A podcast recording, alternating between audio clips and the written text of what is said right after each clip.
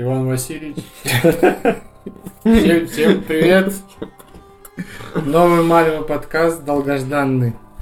Специально для Антона, который делает лучшую пиццу в городе. Заходите, пробуйте. Да, по просьбам трудящихся выходим вновь.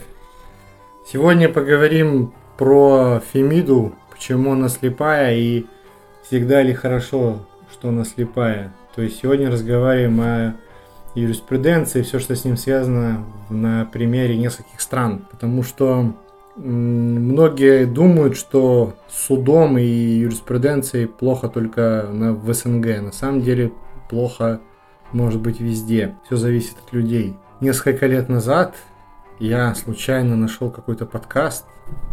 По-моему, он белорусский даже. А, но я, я не смог послушать весь выпуск. Там э, девушка с умным лицом, скорее всего. Я лица не видел, но она говорит, что она задает своему соведущему вопрос. Вот как ты думаешь, откуда берутся маньяки? Угу. Он ей, откуда? Она, из-за режима. Угу. Сталин виноват, что у нас были маньяки. Я такой, о, и дальше не слушал. Опять Сталин. Ну, конечно. Так, начнем не со Сталина. Начнем э, с королевства Швеции. Э, расскажем про один пример. Показательный. Показательный, да. Показательный. И тот, который был выведен, так сказать, журналистами. Да, кстати, вот если бы не, если бы не хорошая журналистская работа, проведенная в Швеции, но не всегда она есть хорошая. Надо про не это всегда, тоже не забывать. Да, понятное дело. То общественность бы вряд ли знала, что э, есть такой мужчина по фамилии Стуре Рагнар Берлгвал. Он потом возьмет себе имя Томас Квик. Ну, будем, наверное, для простоты называть его Квик Томас. Да? Но затем он обратно поменял имя на Стуре Рагнар. Да. Мы поняли. Ну, да, веселый парень. Ну, смотрите, говорить про то, что он веселый, наверное, не очень правильно и некорректно, потому что человек, у человека расстройство личности. Это психиатрическое, ну, скажем так, не заболевание, но небольшое, небольшая не, ну, если его поставил врач, его то поставил это считается врач. уже болезнь. Значит, ну, значит болезнь. А, в чем особенность? Мужчина родился в 1950 году в Швеции. Был шестым ребенком, э, что-то там он делал, жил, бродил, и в 90-х он начал приставать к мальчику. Будем надеяться, что просто там что-нибудь хотел отобрать. Э, естественно, он попал в поле правоохранительных органов Швеции. Его взяли под охрану, под арест. Выяснилось в, в ходе экспертизы, что он не совсем с нами, и его положили в психиатрическую лечебницу. Вот. Уже наход... Заподозрили. Уже. Заподозрили, да, в нем что-то не то. Уже в психиатрической лечебнице он напал с ножом на одного из э, сокамерников. Ну, да, нанес, нанес, в общем, порезал. А, его наблюдают, постепенно с ним работают врачи и подсаживают его на бензодиазепин. Это одно из психотропных веществ. Угу. А, вот, поскольку... Скорее всего, успокоительное какое-то.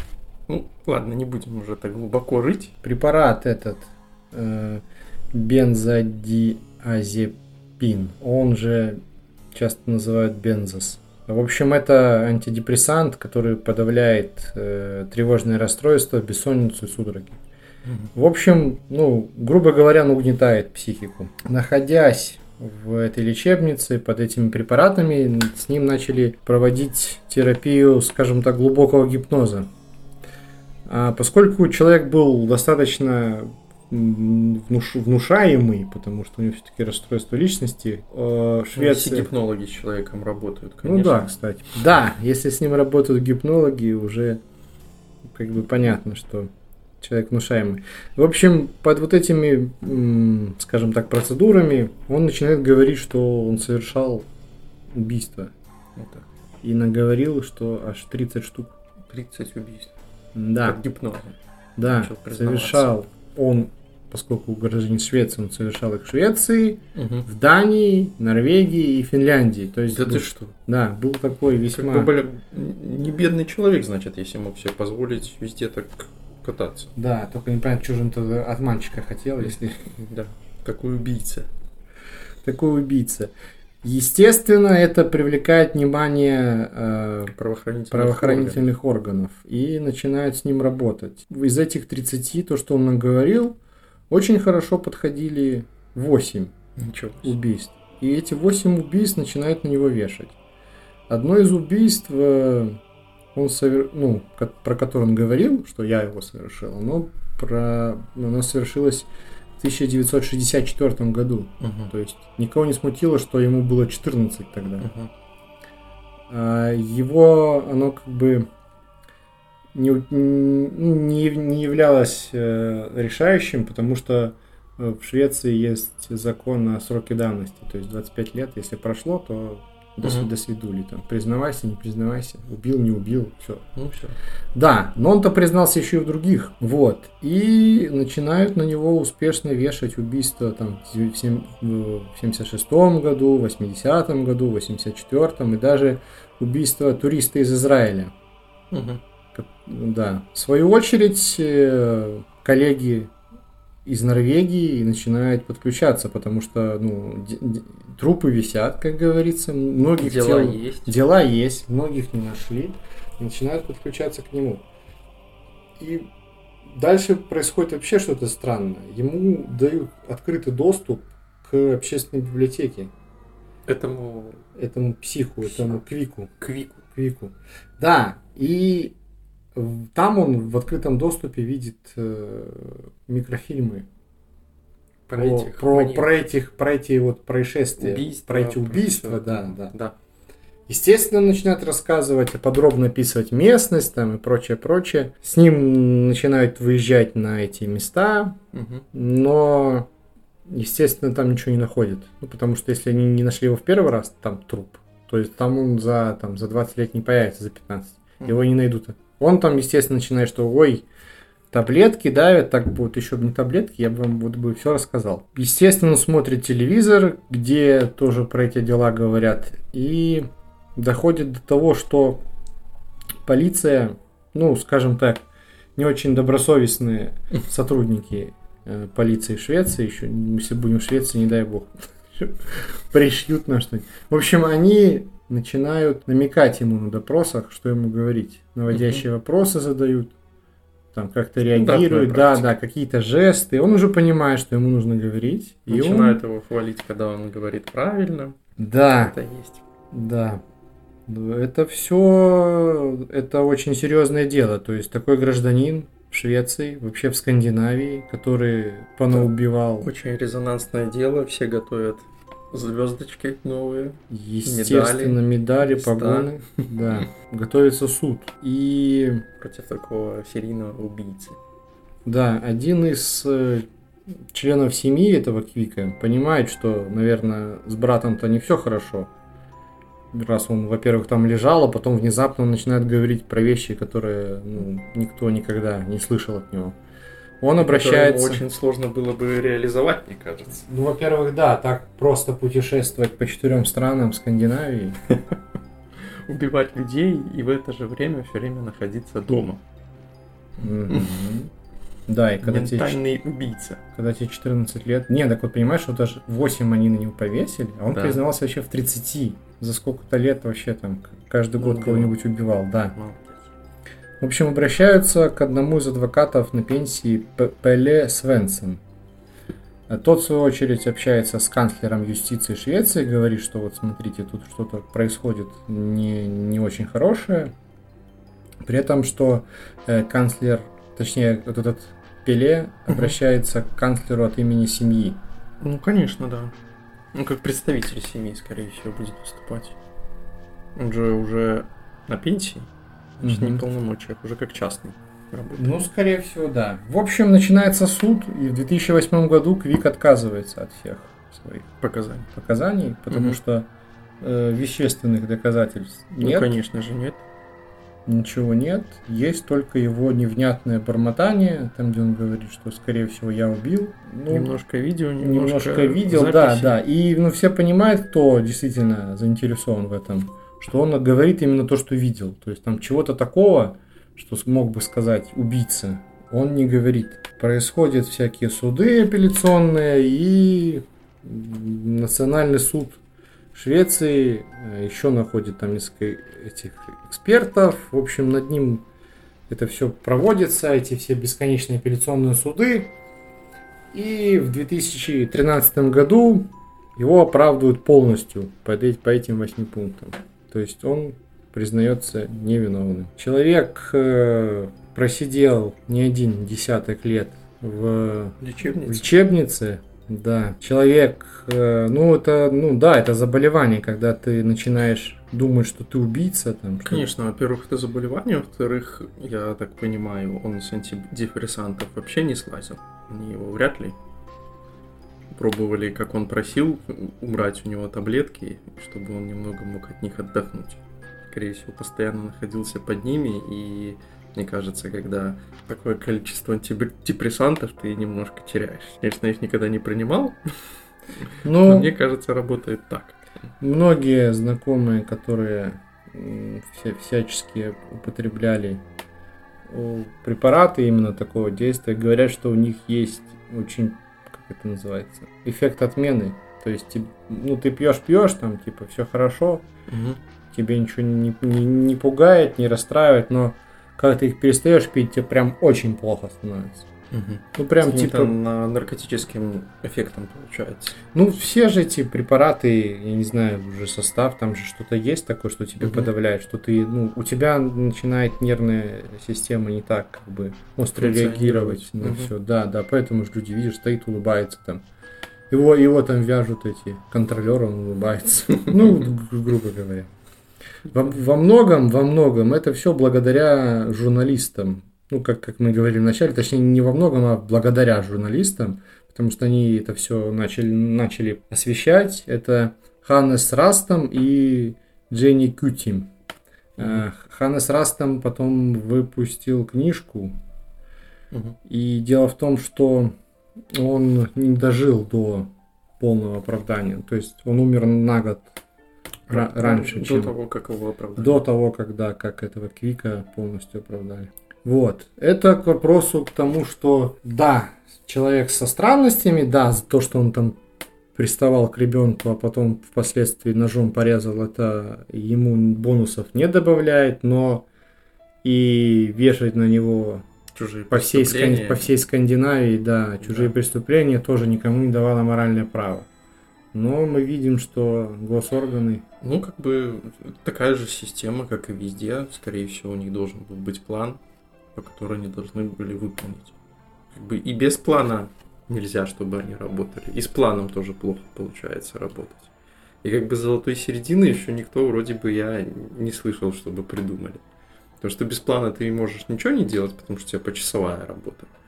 А с планом ты хотя бы будешь хоть что-то стараться. Но будут выходить вот такие моменты, когда ты на левых людей под давлением своего руководства начинаешь искать крайних. Либо общественности. Да, что общественности. Почему вы не можете найти маньяка? Почему вы так долго его ищете? И приходится находить вот таких вот сумасшедших и заставлять их верить, что они это делали. Или давить какими-то другими преступлениями. Угу. То есть Такое тоже очень часто случается. Вполне может быть, что если бы не эти журналисты, просто на него повесили, повесили себе медали и, ну, все, и он бы закрыли дела. В более строгом режиме сидел. сидел бы, да, и мы бы не знали про него, скорее mm. всего. Скорее всего. Но это ж не единственный, как бы, прецедент. Это вообще не единственный. Их это, очень это, много. Это, про, это про которые всплыли вот в благополучной Швеции. Да. Это дело в том, что во многом на самом деле еще сыграло э, мнение семей вот этих пропавших людей угу. и убитых. Они не верили до конца, что это он. Ну, то есть, как бы он-то там, да, сидел, мямлил, что это я, это я, а на, ну, на научных ставках, да, они говорили, что, ну, вряд да ли. он не мог, ну, как бы, вряд ли так человек путешествовал, и тоже это под большим вопросом. Ну, еще про большие вопросы мы поговорим сегодня. Постараемся. Ну что, про кого? Про Михасевича? Да, давай наших. Михасевич. э, в общем, как показывает статистика, почему-то больше всего нас слушают, любят именно про маньяков и про космос. Мы будем про маньяка, но мы самого маньяка коснемся вскользь. Э, Михасевич Геннадий Модестович. Это убийца, который лютовал в советские годы на территории современной республики Беларусь в Витебской области. Прозвищ у него много. э, Ну, больше я как бы таких больших и не находил никогда. на Именно Беларуси. маньяка в Беларуси, да. Ну, к счастью, вот он, да, он такой один, скажем Да. так. С его слов, он убил, задушил голыми руками 43 женщины. Предположительно 55, доказано 36. Ну, скажем, возьмем минимальное, 36 даже доказанных это, это много. Если Это- хотите, есть советская именно, э, или это уже, ну, БССР, наверное, снимали. Да, это. Документалка, да, есть документалка да. про это дело, и там именно вырезки прямые именно со следственных действий. Да, Именно когда он давал показания, как бы видно, что человеку до лампочки. он, как прется бы, прям. Да, ему этого. не то, что ему как бы морально очень легко это все делать было. И очень приятно.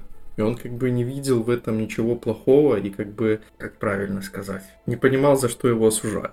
Можно вообще осудить, что он как бы... Вы меня не поймете. Он был уверен, что его не поймают. Точнее, Он потом же хотел, чтобы его поймали. да, да. Ну, Потому что его не могли поймать, это было очень сложно. Очень многие были большие оперативные действия проведены. Очень много машин останавливали, как бы в поиске. В то время как бы все же одинаковое было, нельзя было... по поводу машин, чтобы были понятны масштабы, э, советская милиция обследовала больше 200 тысяч машин. Да. Из них 7 тысяч красных зап- запорожцев, на которых, на одном из них, на котором ездил сам Михасевич. Да. И представьте 7 тысяч их посмотреть, и как ты можешь вообще определить, какой там должен быть гигантский орган. У него самым этим продуктивным годом был 84-й, убил 12 женщин. Там мне больше, в общем, э, называется Витебское дело, если кому-то интересно, на Ютубе, пожалуйста, там времен, времен Союза документалка, э, будет о чем подумать. Э, Суть в чем, что там один был жуткий момент, Михасевич... Мне понравилось именно, сейчас перебью у документалки, что там без закадрового голоса просто показывают оперативную съемку и интервью. И все. И никто не пытается объяснить, что там происходит, почему это происходило и тому подобное. Ты просто сам сидишь и смотришь. Ну, там есть комментарии, но не Ну, уже именно такие. другие, да. Да. Там мне больше нравится, как он вначале говорит, о, документалка про меня, покажете по всему Союзу, хай все посмотрят, какой. Я ему, нет, это, это Союз не, не увидит. Так, в общем, что меня прям сильно поразило, а, он находит девушку где-то на трассе или в городе, типа как по- по- по- Попутчица. да, попутчицу забирает ее, приводит на место в лесу, в лесополосе, душит ее. У него появляется кураж, он думает, надо еще одну. Едет, практически на этом самом месте подбирает вторую и привозит ее на то же самое место, там, И душит, там там, же душит душит. вторую и думает, надо еще и хэт-трик сделать. Едет за третий, но у него кончился бензин, он поехал на заправку, стоял в очереди там с этими, с, с водителями разговорился, у него тут кураж спал, и он поехал домой. Да, в общем, чем помимо вот этих жестоких убийств, эта история чем резонансна? Тем, что пока ловили Михасевича, э, загубили несколько невинных э, жизней.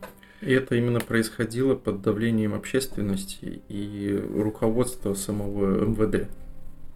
Да, именно так, потому что... Из-за этого всем оперативникам приходилось искать, и нужно было в очень короткие сроки показать результат. Мгм.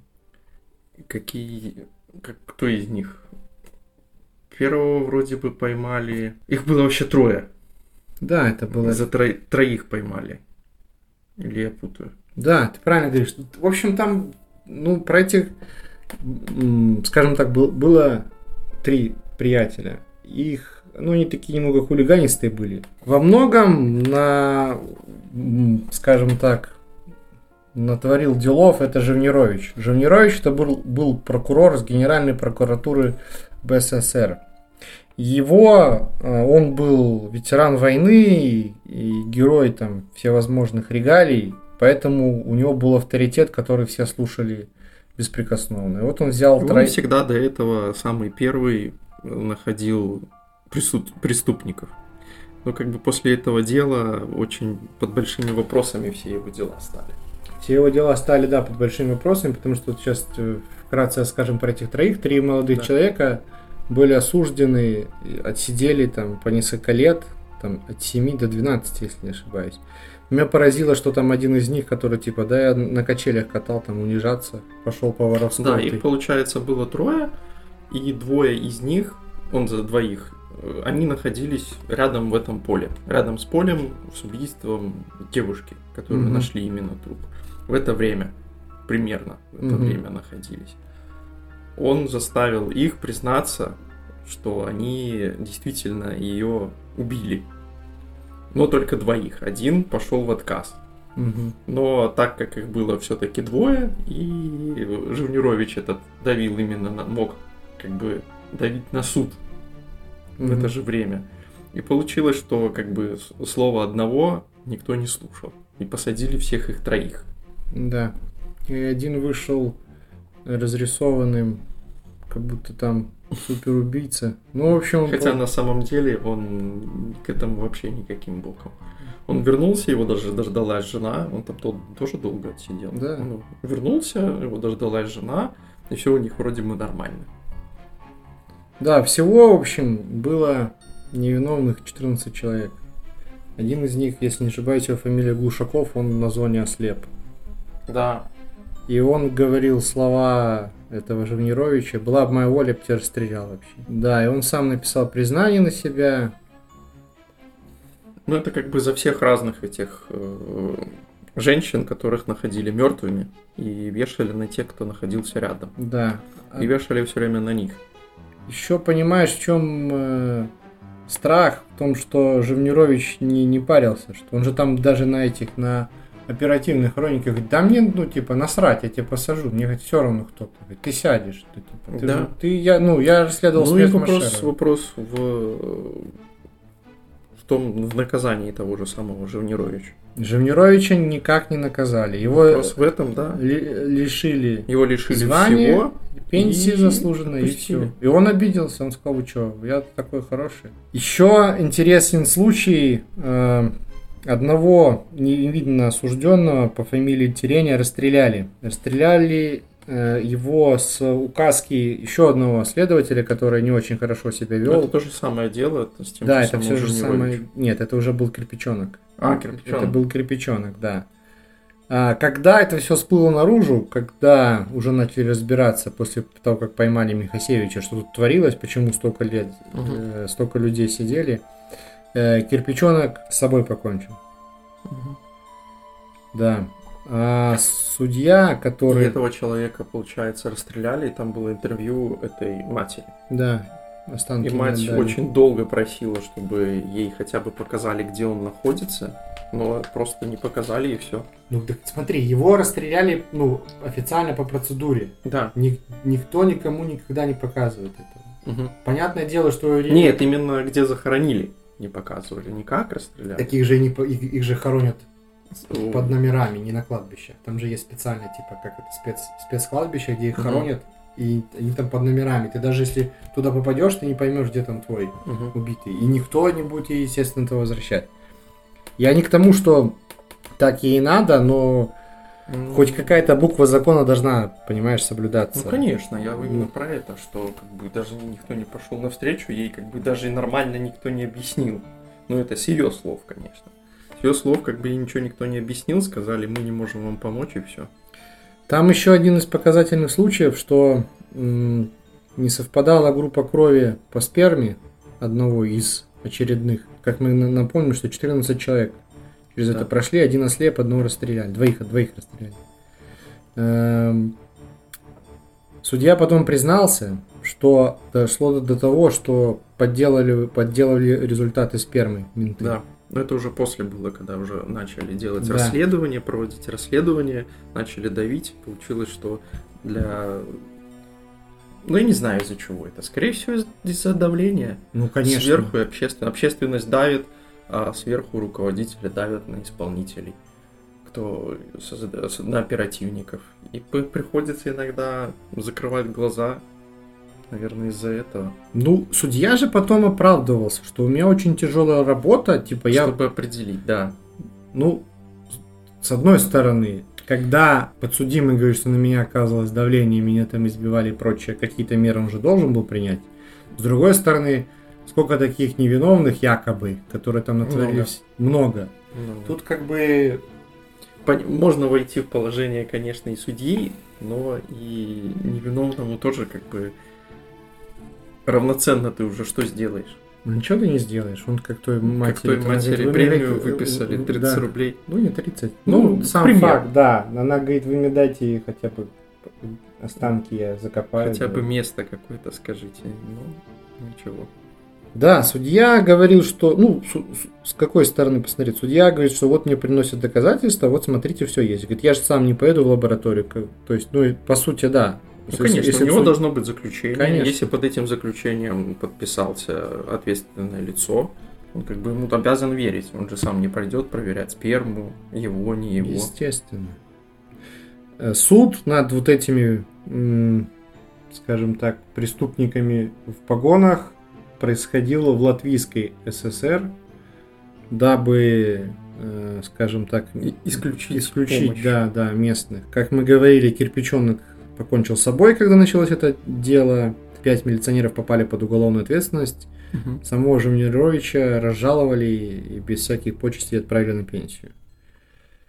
Вот. Жемнирович, мое мнение, возможно, возможно, он когда-то и был действительно хорошим профессионалом, что так вот влез, но потом уже авторитет нач- начал играть за него, и ему было Да. впадлу там.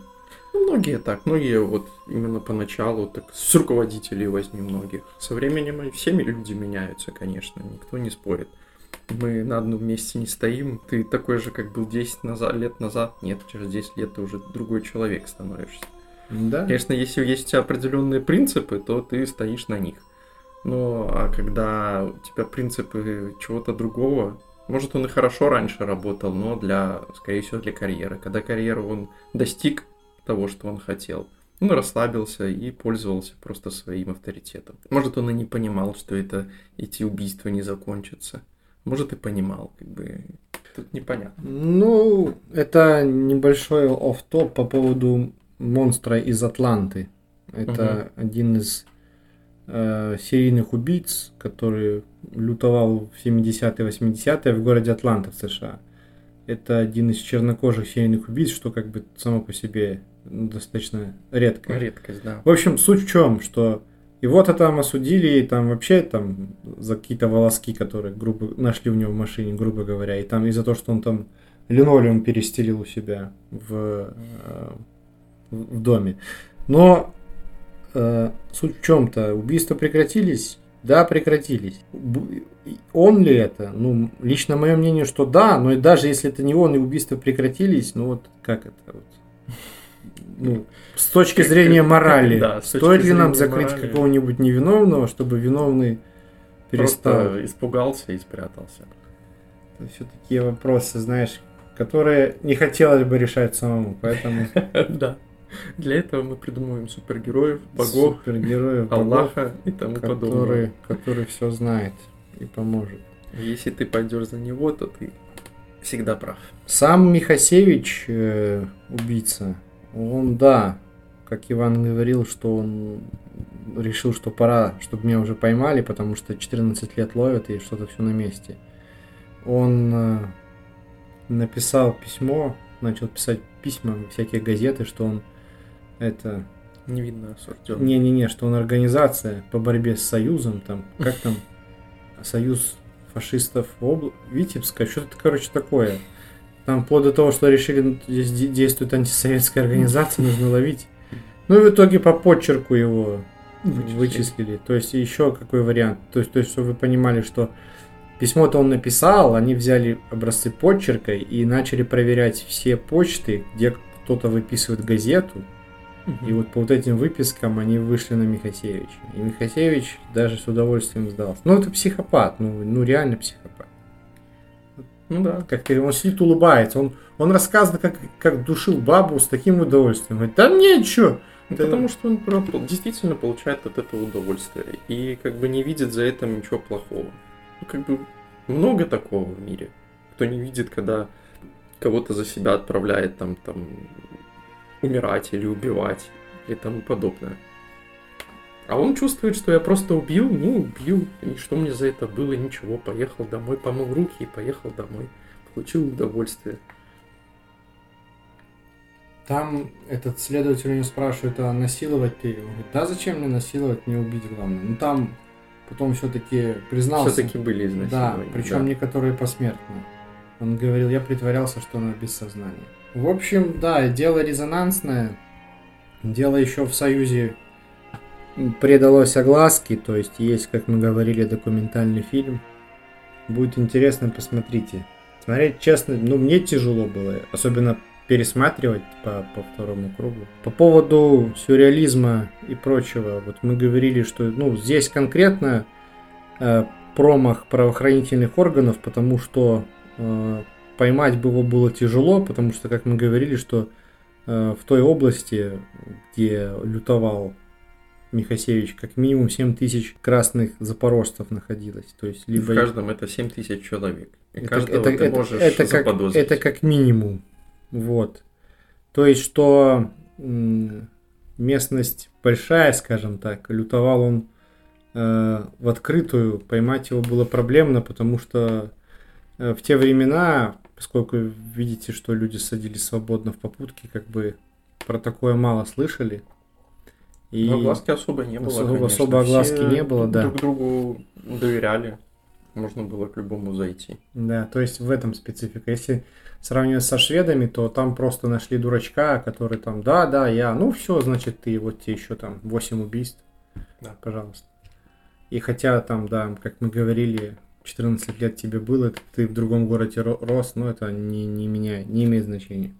Это нас и подводит к нашему третьему гостю, скажем так, Стив Эйвори. Тоже один из очень распиаренных, одно из самых распиаренных дел, так сказать. Да, дело резонансное, опять же таки, будет интересно.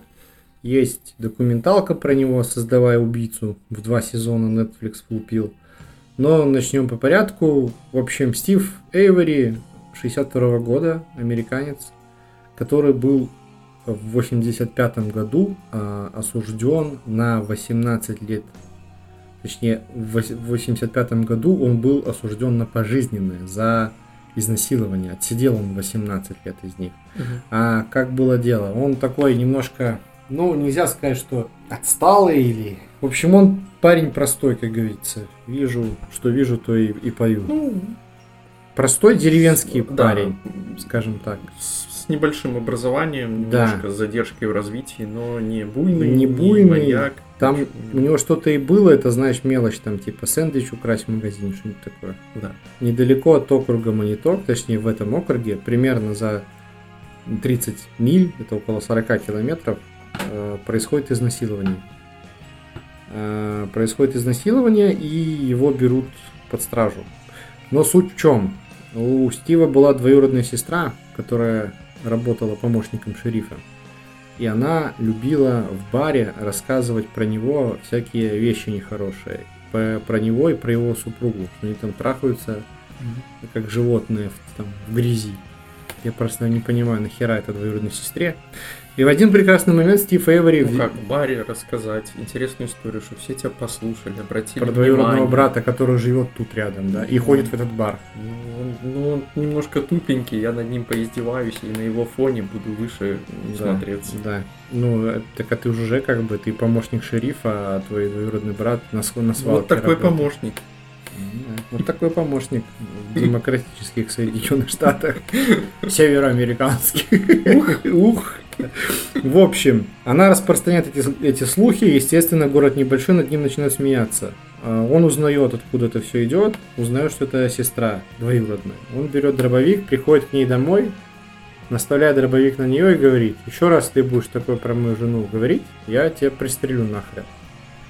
И тут случается это изнасилование за 40 километров, и сестра говорит, так это вот, это мой брат.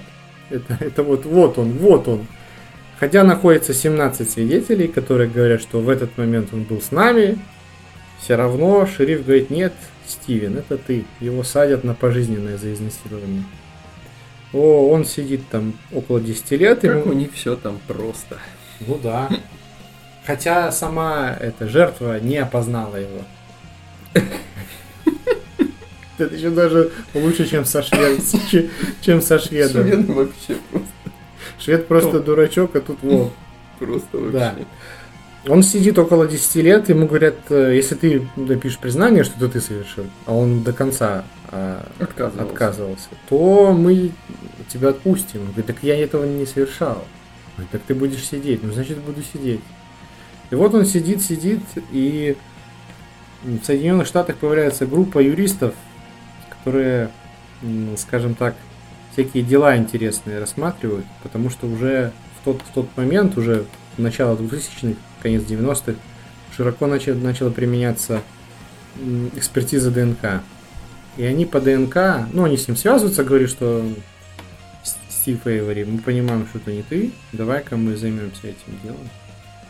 И по тем шмоткам, которые были на той жертве, которые нашли на месте преступления, они доказывают, что нет, это не он. По ДНК они доказывают, что это не он. Спустя 18 лет, в 2003 году, 11 сентября, что символично, его выпускают как невинно осужденного. Ему выплачивают там компенсацию, не самую большую, но как бы пойдет. Выплачивают ему около 400 тысяч долларов. Мгм. Он покупает свалку и как бы живет себе припеваючи. Ну, не припеваючи, 18 лет жизни никто тебе не вернет, но, в общем, все не так плохо. Ты живешь на свалке. Да. Ну, купил свалку, живет на ней. Да? Всё. Почему? Ну, свал, свалка автомобильная, если что. чтобы Ну, понятно. Живет, живет там же. Все хорошо. Четверо детей. Это меня всегда поражало. Хоп, и четверо Ну, детей. чет- Четверо детей, да. Но вот эта организация, которая помогла ему вы- выйти из тюрьмы, говорит, так мы же можем больше. Давай за каждый год, что им провел, мы по 2 миллиона выкинем. Там Мгм. 36 миллионов сейчас у штата, как это. Отсудим. Как отсудим. Но штату это не понравилось. штат почему-то, да, не оценил юморок. Ну, де- дело начинает принимать обороты. Да, суды идут. Э, жад- жадные юристы Говорят, Вцепились, нужно заработать. Можно заработать. В какой-то мере я считаю, что они правы, потому что 18 лет, то черт побери, лучшие годы, считай, ты там сидел. Э, Происходит вот что. В 2005 году пропадает э, молодая девушка Тереза Холбак. Она была фотографом. Она была фотографом в автомобильном журна- журнале. Последним, кто ее видел, это был никто иной, как сам Эйвери. Через месяц, точнее не через месяц, а через несколько, через две недели примерно, находят машину на его свалке, машину этой Терезы.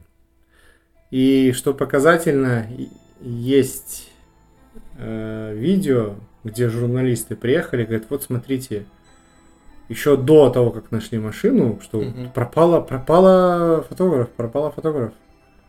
И он говорит, я этого не делал, но знайте, что придут за мной. Ну, естественно, за ним пришли, поскольку, что, что характерно, поскольку и- его освободили за первое липовое дело по ДНК, по ДНК же его садят за это убийство. Потому что машину-то они нашли, и нашли под капотом, под капотом в середине кус- кусок его ДНК, как будто кто-то там этим маркером или чем-то пр- провер, протер ли он там типа Ага. кровь там или пот или что там. Вот. Помимо этого еще берут э, под стражу его племянника. Племянник на тот момент даже не был совершеннолетним и он явно страдает чем-то в развитии. Отклонениями в развитии. Да, да. Есть видео, где его неправильно допрашивают. Его допрашивают так же, как и Квика шведского, про которого мы говорили, что это ты, ну, наверное, я. И вот примерно то же самое происходит с, с этим племянником, который признается, что да, помогал дяде убить, изнасиловать и издеваться над трупом, а потом сжег ее. Э, дело в том, там очень сложно скажем так, восприятию эта вся информация. Почему? Потому что э, нужно следить именно за хронологией и кости, которые были сожжены, точнее тело, останки, нашли на территории свалки уже когда сам Эйвори находился под стражей. То есть, ну, очень много нарушений процедуры ареста, вот этого всех, потому что, по идее, по идее, Почему они так долго не могли найти машину? Ну, как бы, блядь, две недели. Угу. Если все, все камеры были на, на Эйвори усмотрены. Почему останки так долго искали? В общем, как итог, э, Стив Эйвори сидит с 2007 года по сей день. Да, в 2011 году э, апелляционный суд отклонил его очередное ходатайство. Э, в 2016 опять подали на апелляцию за нарушение процессуальных прав. Но что там дальше? Пока, пока он сидит. Пока что это дело осталось там же. Осталось там же, человек сидит, уже получается с 2007 года, это сколько? 16 лет? Да. Человек 62 года, так? Ему 61. 61. Ну, Из них 34 года он провел в тюрьме. Кто на власть? Ну, как бы про второе дело э, нам, как не юристам, говорить тяжело. Мы, конечно, можем сказать свое мнение. Лично я считаю, что Эйвори не виноват. Из тех данных, которые предоставляются именно официально. В открытом доступе. В открытом доступе, да. Может быть, есть там какие-то в деле, которые не распространяются, которые внутренние. Может быть. Может быть. Но их никто не... Без предоставления. Вот так вот выглядит, что это просто обычная подстава от госорганов. Все. Да, причем теми же самыми ментами, которые посадили Которые его, его посадили в прошлый первый раз. раз. Ну, как первый ми... раз. И чтобы второй раз э, закрыть первый раз вторым, они решили сделать так. Да, ну вот, 61 год, из них 36. Из них как минимум 18 ты просидел ни, ни, за, ни за что. Ни за что за то, что твоя двоюродная сестра любила говорить про тебя и твою жену всякие пакости. И была немножечко при власти. Чуть-чуть совсем. Да, и поэтому ты сидишь за убийство и изнасилование. И издевательство. А нет, они самое интересное, что издевательство над трупом, типа, отменили. Типа. Отменили. Не да. издевался. Не издевался. Нормально. Да, но суть в чем, что когда вышел первый сезон Netflix про Стива Эйвори, племянник понял, что надо быть более твердым и начал, ну, в общем, отказываться от всего. От своих слов. От своих слов, да. Там сейчас же прям этот под, уже хотят закон этого Эйвори сделать. Ну как ну? Прецедент. Это? Прецедент, это прецедент. Законопроект Эйвори, да. Ну, его вроде как приняли в 2005 году. Вот как раз, когда его вы, выпустили первый раз. Ну, в общем... Пока не помогло. Не помогло, ну, блин. Тут как бы... Да, ты 18 лет сидел, ну, блин. Сам бы вряд ли он подал на штат. Он сам же, Конечно, помнишь, там говорил, ой, я хочу сидеть. А в... как ты на штат подашь сам? Ну, Из... это Особенно так... в Америке тебе должен быть офигенным юристом, чтобы правильно все оформить бумаги. Ну Там вот офигенные, просто... офигенные юристы которые хотели гро- грошей. Ну, хотели свой процент. Ну, понятно. Как бы Эйвери тоже не отказывался от этих денег. Нет, так а кто откажется, когда ему говорят, что вот у нас, смотри. Конечно, все. он не думал, что его второй раз подставят. Причем ну, так. Второй раз в наглую подставили и все. Мы про, про это узнали только, что Netflix решил в то время вот так вот хайпиться и выпускать такие нет, я про, я про Эйвори узнал от Дэйва Шапелла, от комика. Он сказал, угу. это типа единственный белый, которому охеренно не, не повезло. Нет, я, мне кажется, это тот, про кого мы знаем просто. Да, нет, так это понятно, это, это потому что вот мы рассказали про три э, резонансных дела. И это в разных местах. В разных с разной местах. юриспруденцией, с разными... Якобы все там разные люди, там другие нравы. Но по факту все одинаковое. Как э, однажды Жванецкий перед тем, как выступить, подошел к сотруднику КГБ, который был на его концерте. Он говорит, я должен был, типа, спросить. И говорю, вот смотрите, мы тут такие рассказы острые. А ни в чего мне за это не будет, что я сейчас со сцены буду говорить. На что и сотрудник КГБ ему сказал, ну, будет приказ, сядешь. А а пока приказа нету, Шути. шути, смейся, улыбайся. Все правильно. Ну, правильно, Право сильного. Все, что... Все, ничего не поменялось. Ну вот что мы имеем? Имеем не очень здорового человека в Швеции, э, очень наглого прокурора В в Беларуси. Бел- в Беларуси, да, ну, в СССР, И таких же наглых прокуроров в Штатах. в Штатах. И- Вот и все. Да, я тебе говорю, мне Сейвори больше всего, что это двоюродная сестра его по факту запекла, уперла. это. Да бывает, и сестры такое творят, что... Да нет, это, ну, это уже, это уже понятно, что. Но В общем, мой вывод, мне кажется, так, что все мы, в принципе, люди одинаковые на всей планете. У всех есть свои недостатки, над которыми нужно Работать. а не просто их прикрывать другими какими-то преступлениями. да, и не садить первого попавшегося. Да, потому что это выгодно, потому что это удобно и не надо. Зачем разбираться? Вот он ходил здесь рядом, все, он, Все, пожалуйста. Он за сколько? За 40 километров был? А, ничего не знаю. да? Ничего не знаю. Что ему 14 было? Убийца, все. В Швеции, в Дании, в Дании, где угодно. В общем, берегите себя, дорогу переходите только на зеленый цвет, покупайте, да, без, без билета не ездите. Все, всего хорошего.